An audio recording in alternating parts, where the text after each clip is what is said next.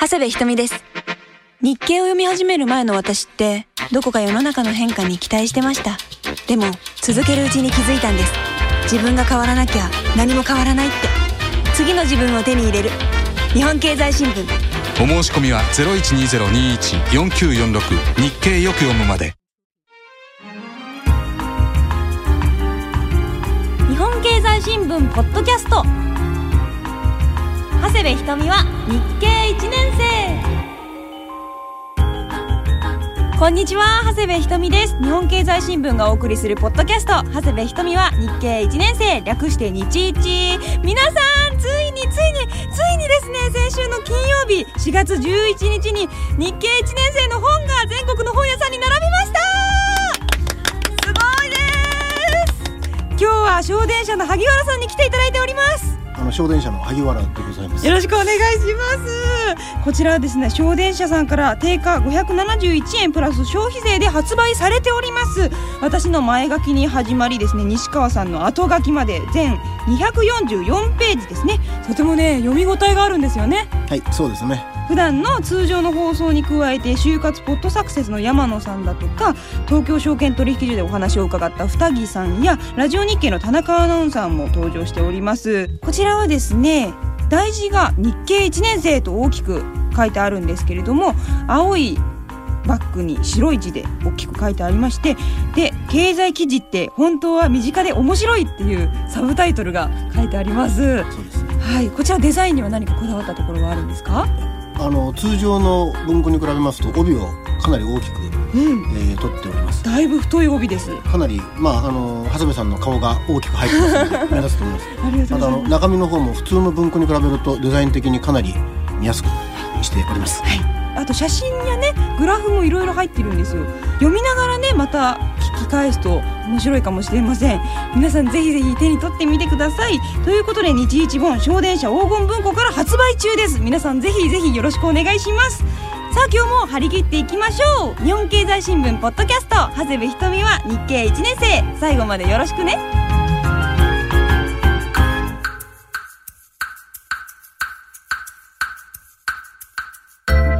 日一最初のコーナーは私が読んだ日本経済新聞の紙面から興味のある記事とわからない記事をピックアップする瞳のスクラップブックのコーナーです。ここに大きなスクラップブックが用意してあります。今日も西川さんと一緒に進めていきます。よろしくお願いします。西川です。はいよろしくお願いします、えーと一日本発売です、はい。非常にわかりやすい内容に加えてですね長谷部ひとみさんの素敵なですね写真がいっぱい載ってますのでいやいや西川さんも。皆ぜひ買ってください。あよろしくお願いしますでは今日もスクラップブックいきましょう。今日は興味の持った記事からいきます。4月8日朝刊企業総合面。イオン3カ年計画。総合スーパー100店閉鎖転換。イオンは2009年2月期から3カ年の経営計画を発表し主力の総合スーパーの約4分の1にあたる100店を閉鎖。または業態転換する方針を打ち出した。規模拡大の反動などから連結営業減益になったのを受け国内事業は縮小均衡に舵を切る。海外事業についてはアジアで店舗を拡大する。100点は大きいですね、んなんでこんなことになったんですか？やっぱりあの国内のその総合スーパーのお店がですね儲かっていないってことですね。イオンっていう店がですね相次ぐ M&A によっていっぱいできちゃったと。それで効率が悪いということともう一つはやっぱり国内の個人消費というのがですねあんまり調子が良くないっていうことなんでしょうね。私たちが財布の紐を固くすると直結してスーパーの利益が減りますよね。減ります。うん。でも100店舗ですよ。イオンは本当ドラスティックな改革をしますね。うん大きい改革ですよ縮小均衡ということですよね。もうあの小さくなってもいいから利益を少し出していこうと。うん。そうすると私の近くのイオンがどうなんだっていうことになっちゃ私のいますけど近くのイオンはどうなんだ？で一方でそはいのアジア市場ここはあの消費が拡大してますので、うん。そこで思い切った投資をしてですねここで利益を上げていこうっていうことです。でもこれ日本企業の最近のですね経営戦略の象徴的な事例ですね。これはあの別に流通に限らずですね、自動車とか医療品とかいろんなところがそういうことやってますよね、岡田社長はですね記者会見であの旧態依然とした店と決別する3年間だともうイオンというものを変えていくんだとそういう意気込みをですねあの発表してますよね。この3カ年でどういう動きになっていくんですかね？店を潰してアジアの投資を増やしてそれでとにかく利益を稼いでいこうと。それでまああのアメリカにですねアパレル衣料品の子会社を持ってたりカード事業のやるグループ会社があるんですがこれも調子が良くないと。そのあたりを重点的にですねあの経営改革して利益を出すようにしていこうということになると思います。10年ぶりに営業現役って書いてあるのでかなり切羽詰深まった刻ですよね。状況なん本当にあのやっぱり個人消費っていうのは本当伸びてないんだなっていう感じでうん。すでこの中身を見るとですね特に衣料品が良くないと。もう昔はまああのカジュアルなものはスーパーでまあ買ってたんですけども、うん。最近はユニクロとかですね、はい島村とか専門店チェーンがですね、うん。すごい売り上げを伸ばしてきてかなり安いですよね。そうですね。スーパーのその牙城を脅かしてるっていうことでもう一つ注目していただきたいのがですね、同じこのページにですねコンビニの話が出てますコンビニエンスストアってどんどんどんどん増えていっていたんですけども増加数がですね最低になってしまうと。ほうこれもまあイオンと同じようなケースですね。もう消費がそんな伸びないので店をいっぱい出しても黒字にならないと。だからどんどんどんどん抑制していこうということになってしまいます。なるほど。景気は良くなるっていうのはみんな願っていることですけどどうして景気は良くならないんですかね？それはあの何度も言ってるようにサブプライムの影響があーですねどんどん日本に来てるわけですね残念です。ニックキですね。では次はわからない記事に行きます。同じく4月8日の朝刊です。国際一面。人権と経済揺れる欧州。オリンピック開会式参加。中国のチベット問題をめぐり欧州諸国が北京オリンピック開会式への参加問題で対応に苦慮している。人権問題に敏感な欧州では世論の対中批判が強い反面各国は主要輸出先である中国との関係悪化を避けたいと思っているためだ。びっくりしました。聖火リレーですね。そうですね。こちらにですね表が載っていますけれども、あのヨーロッパ諸国の大統領の発言やあの参加か不参加かっていう表が載ってるんですけれどもイギリスの外務大臣は出席の対応をしているんですけれどもポーランドとかチェコはですね欠席を表明しております。なんでこんなことになってしまったんですかね？はい本当にあの、この欧州各国はですねどうしていいかわからないってそんな感じだと思います。一つはですねあのチベット問題チベット自治区ラサの騒乱を鎮圧してですね、まあ、人権を尊重しない、うん。そういうことをやったと大きなニュースになってましたね。なってましたねそれに対してはあの欧州各国ってその人権問題にすごい敏感ですから、はい。そんなことをやった国はですねやっぱり制裁を課すべきだってそういう国内の世論があるわけなんです。EU はやっぱりこうみんなで仲良くみたいな感じの、そうですね。できればまとまってやっていこうと、うん。ただ今あの長谷部さんが言ったようにですねもう各国対応がバラバラで分かれてますよね、うん。三角のところもありますよ。ね。欠席の可能性もっていう曖昧な どっちなのっていうのが3そうなんですね。カ国4カ国かありますけれど。もなぜかというとはい。さっき言ったようにですね国内世論はですね、うん。本当にその中国許せないという感じなんですけども、対中批判があるんですよね。一方でですねこの EU のその中国とのですね経済関係ってどんどんどんどんあの太くなっていってるんです。あ EU の対中輸出っていうのは2007年にですね前年比12%増ーのお。717億ユーロ。お。日本円だと11兆円を超えます。すごい。すごいですよね。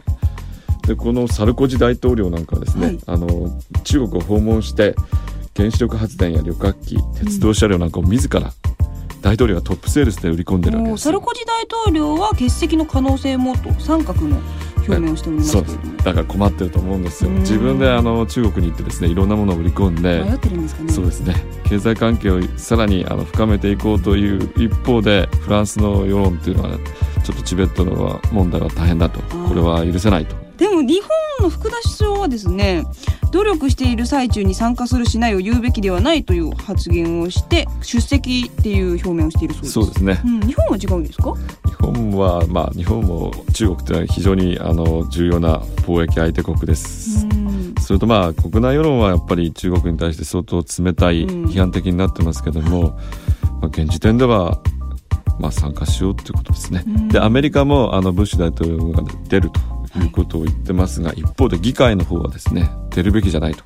大統領出席禁止法案っていう何？ですからこのわからない記事はもう我々もわかんないですけども、うん。欧州各国はアメリカもわからないと。どうしようってそういうことですね。オリンピックは平和の祭典のはずなのに。もう今選手が非常に強くなってしまいましたね。うん。なんか選手がかわいそうですね。なんか一生懸命練習してきたのにこう五輪が揺れてるっていうのはうんでもこの開会式は出なくていいものなんですか？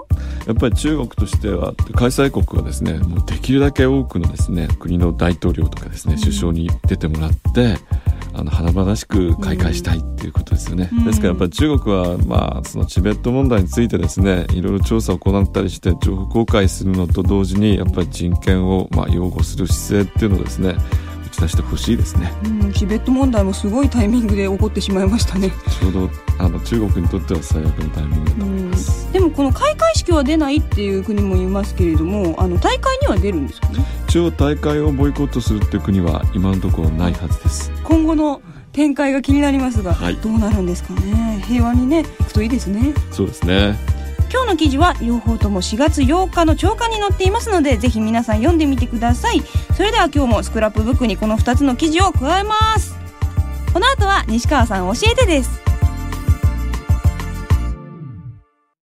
長谷部ひとみです。日経を読み始める前の私って、どこか世の中の変化に期待してました。でも、続けるうちに気づいたんです。自分が変わらなきゃ何も変わらないって。次の自分を手に入れる。日本経済新聞。お申し込みは0120214946日経よく読むまで。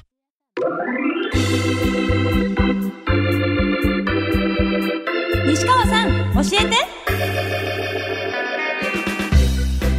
済新聞ポッドキャスト長谷部ひとみは日経1年生略して日一。続いてのコーナーは西川さん教えてです。新年度新たに日経のお付き合いが始まった方皆さんのわからないの答えがですねこのコーナーにあるかもしれません。ということでですね今日はみんなの西川さん教えてをやりたいと思います。えーとまずはですね前回の働くをテーマにした質問です。えペンネームプレリュードさんからいただきました。3月11日付の国際面でシニア世代の就業率が EU で高まっていると書いてありますがこれは日本でも言えることだと思います。よく経済成長の維持や労働力の確保のために定年後のシニアの再雇用などがありますよね。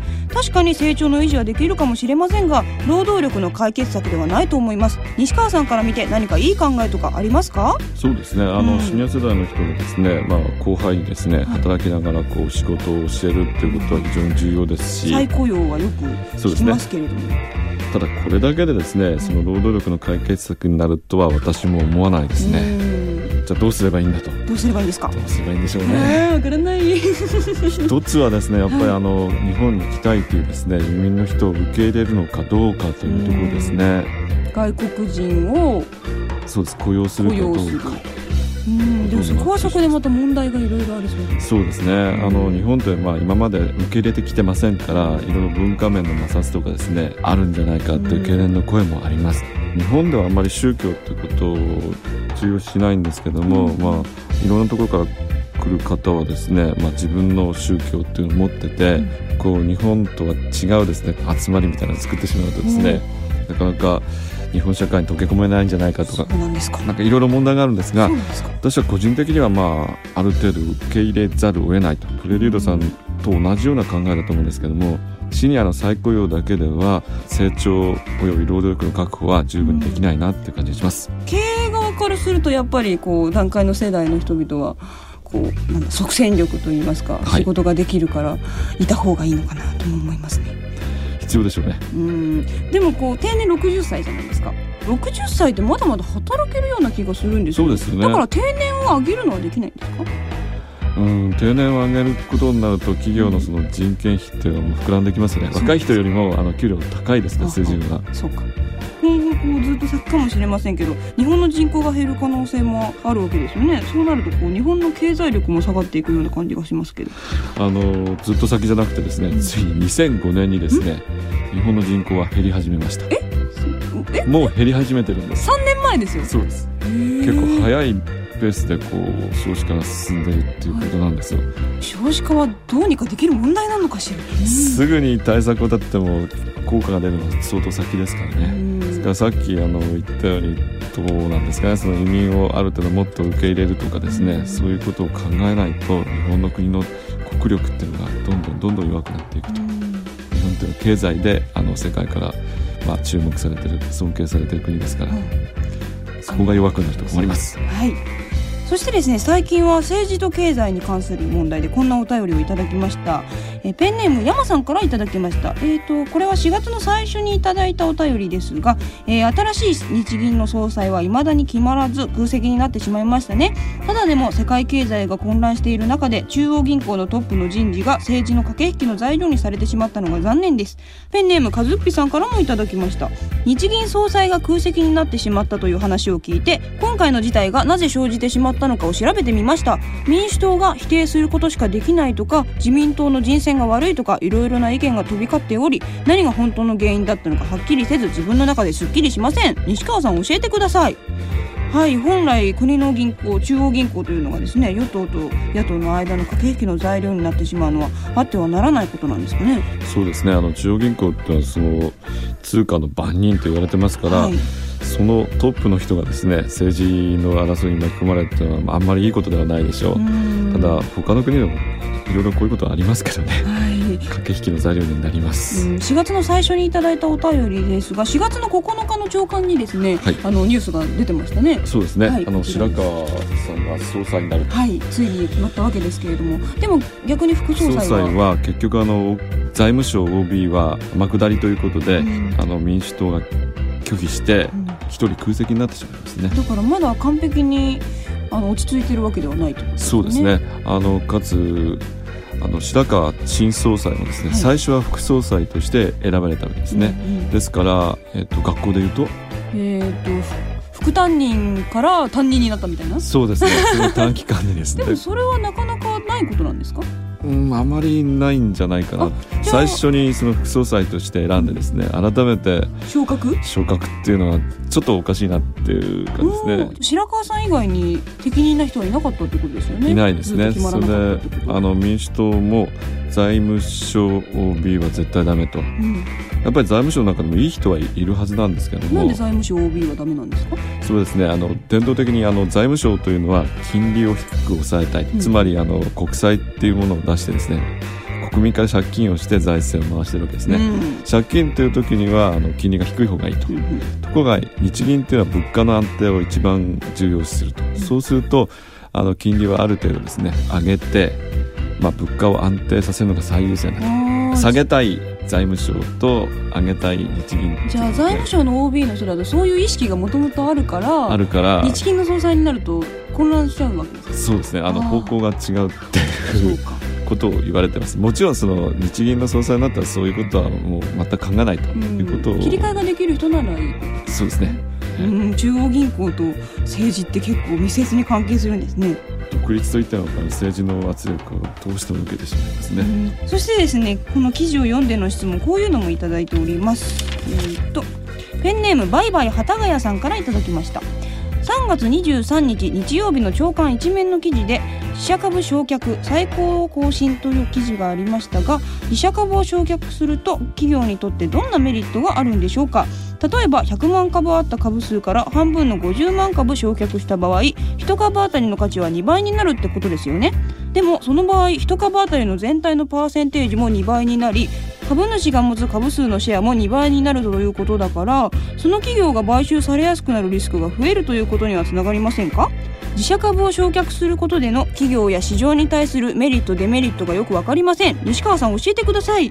はい私もよくわかりません。難しい質問ですね、はい。そう日経6年生ですこれは素晴らしい。うん。自社株の償却っていうのはまあ株式市場からですね、うん。自分の株をお金を出して買ってですね、まあ、発行済み株式数から取り除くとなくしてしまうわけですね、うんうんお金を払って株を買ってなくしてしまうと。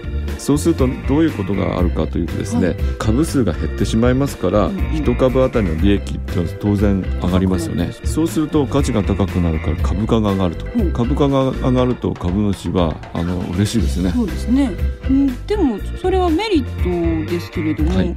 企業側はメリットがあるんですか？企業もまあ株価が上がるということはその企業に対して評価が上がるということで非常にいいことですね。うんうん。ただし自分でお金を払ってですね、うん。買うわけですからその分のお金を稼いでおかなくてはいけないと、うんうんはい。その買収がされやすくなるっていうリスクが増えるっていうのはつながるんですか？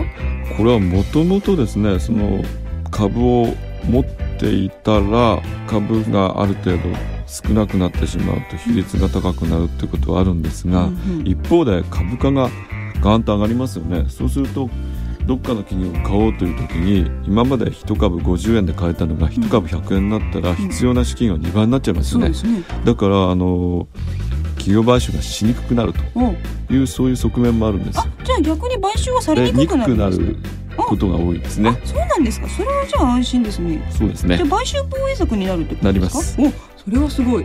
でもこのだいぶ前ですけどブルドックソースがあの買収防衛策に成功した時のはい。こととはまた違うんですか？これは違うやり方をやりましたね。あそこは自社株の償却をしないって新株予約権でしたね。そうです。はい。素晴らしい。うん覚えてますよ、はい。新株予約権の方法とはまた違うんですけれどもこちらの方が有効だったりするんですか？そうですね。これはまあ単純にあの買収防衛策というより株主対策っていうんですか、うん。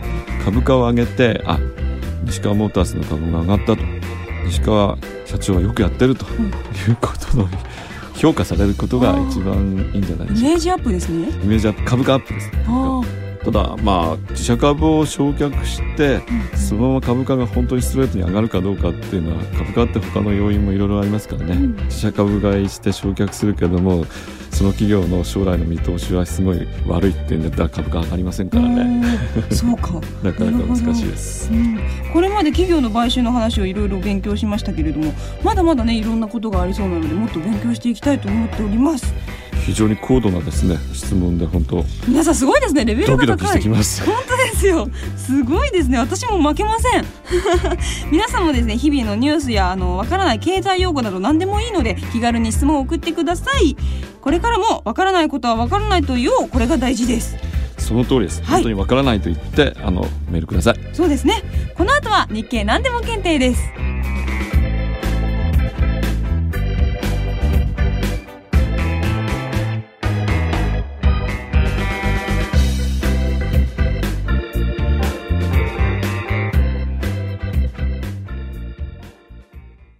長谷部ひとみです。日経を読み始める前の私って、どこか世の中の変化に期待してました。でも、続けるうちに気づいたんです。自分が変わらなきゃ何も変わらないって。次の自分を手に入れる。日本経済新聞。お申し込みは0120-21-4946日経よく読むまで日本経済新聞ポッドキャスト長谷部ひとみは日経1年生日経何でも検定さあ今日もポッドキャストを聞いていればわかるクイズをお届けします。日経何でも検定もちろんプレゼントもありますよ。まずは前回のおさらいからです。アルファベットの略を当ててもらう問題でしたね。FTA とは何のことでしょうか？という問題でした。正解の発表ですが答えは2番の自由貿易協定でした。当選者の発表です。ドラッカーさん総理さん地下鉄ラーメンさん羽生類さんやっぱり猫派さんです。ドラッカーさんは西川さんのおかげで経済がよりわかるようになりました。総理さん外資系金融に勤めておりますが西川さんの説明を聞いて改めてなるほどと思いました。地下鉄ラーメンさんポッドキャストのおかげで分かっていたつもりの経済の出来事が実はまだ分かっていなかったことに気づかせてくれました。羽生類さん昨年よりイギリスに留学中で日本の時事問題に疎くならないように聞いています。やっぱり猫派さん最近このポッドキャストを知りました。とのことです。以上5名の方々には私のサイン入り日本経済新聞特製のクリアファイル2種類をセットでプレゼントします。おめでとうございます。それでは今日の問題はこちらです。4月11日に発売された日経1年生。どこの出版社から発売されたでしょうか？1番長谷部ケーキ店。2番西川モータース3番小電車。まあわかるでしょうこれはね西川さん。わかりますこねれはわかるでしょう。ケーキ店もモーターズも本は出しませんね。多分。応募は長谷部ひとみは日経1年生のウェブサイトに応募フォーム何でも検定答えのボタンがありますのでそちらから応募してください。メールの方はひとみアットマークラジオ日経 .jp まで送ってください。締め切りは4月22日の火曜日です正解した方の中から抽選で5名様に今日はなんと日一本をサイン入りでプレゼントします。こちら小電車黄金文庫の日経1年生。著者は長谷部瞳と日経1年生制作委員会。もちろん私だけではなく西川さんのサインも入れます。いいですね。本当なんか分かりやすい経済の番組ですし、長谷部さんファンには絶対に見逃せない写真が載ってるし いやいですね。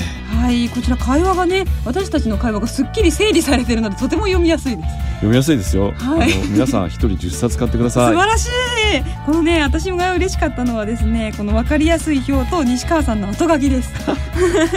ということで今回は私と西川さんのサイン入り日一本が5人に当たります。日経何でも検定皆さんの参加お待ちしてます。ここで日本経済新聞社からのお知らせですただいま日経では日経就職サクセスキャンペーンを実施中です。日経を読んでこのポッドキャストを聞いて就活を成功させようということで今就活を頑張っている大学生の皆さんのためにこのポッドキャスト長谷部ひとみは日経1年生のホームページに日経就職サクセスキャンペーンというリンクボタンをつけました。このリンクボタンから日経を3ヶ月以上お申し込みの方には通常の日経就職サクセスパックに加えてなんと日経1年生限定長谷部ひとみのサイン入りクリアファイルをセットでプレゼントします。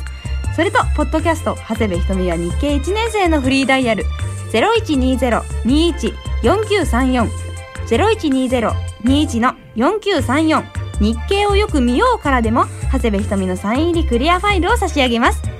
日記を申し込むんだったらぜひこのホームページのボタンかこのフリーダイヤルから申し込んでください。私のクリアファイルがもらえちゃいますよ。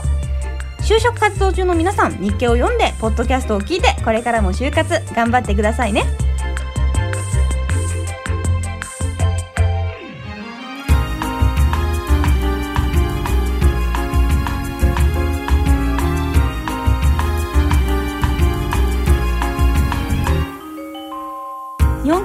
新聞ポッドキャスト長谷部ひとみは日経1年生お別れの時間になりました。今日もたくさんの方からお便りをいただいております。いくつかご紹介します。ペンネーム J さんからいただきました。こんにちは。私は韓国人の J ヒと申します。ネットでこんないい番組を聞くことができてとっても良かった。いつも明るい声で頑張ってください。日本語が下手ですいません。我々が韓国語ができるかっていう感じですか？あーこれからも聞いてください。よろしくお願いしますペンネームもうすぐパパさんからいただきました。いつも楽しく拝聴しております。10月にパパになる予定の32歳です。これからはお腹の子にもポッドキャストを聞かせて経済に強い子に育つように英才教育をしようかと真剣に考えています。長谷部さん西川さんこれからも分かりやすい解説お願いします。おお素晴らしい対響です。最強ですね。はい。10月にパパですって。おめでたいですおねめでとうございます。経済に強い子になりますかね。なります。必ずなりますね。あ元気な子が生まれるといいですねペンネームグリーンナクレさんからもいただきました。長谷部さん西川さんはじめまして。私は最近日経を読み始めた日経1年生です。自分は病院の薬剤部に就職希望ということで他の業界よりも就活の時期がかなり遅く始まるのは8月ぐらいからなので始まるまで時間があるので今まで難しくて距離を置いていた日経に挑戦することに決めました。自分に関する業界以外の分野にも興味を持って広い視野を持てるようになりたいなって思ってます。この日一も参考にして長谷部さんに負けないようにしっかり日経を読んでいこうと思います。これからも更新楽しみにしています。お8月なんですね。あ遅いんですね。うん。でもあのやっぱり経済に関連した話っていうのはあの薬剤師の方にもですね非常に重要だと思います。うん。あのジェネリックの話とかですね。あありますね。薬価改定とかですね。4ヶ月ぐらいあるのでまだまだねたくさん勉強できると思うのでははいい、頑張ってください。頑張ってください。その他にもたくさんメールをいただきました。かずかずくんさんセロリさんたけしさんトミーさんコバちゃんさんほか本当にありがとうございます。これからもメール楽しみにしておりますのでたくさん送ってくださいさて日本経済新聞ポッドキャスト長谷部ひとみは日経1年生。次の更新は5月1日の木曜日です。お相手は日一本の前書き担当長谷部ひとみと後書き担当日本経済新聞の西川康でした。えっ、と日一本のですねあの感想をメールでください。ぜひぜひお願いします。皆さん日一本とそしてこの番組もこれからもよろしくお願いいたします。それではまた次回お会いしましょう。せーの。バイバイ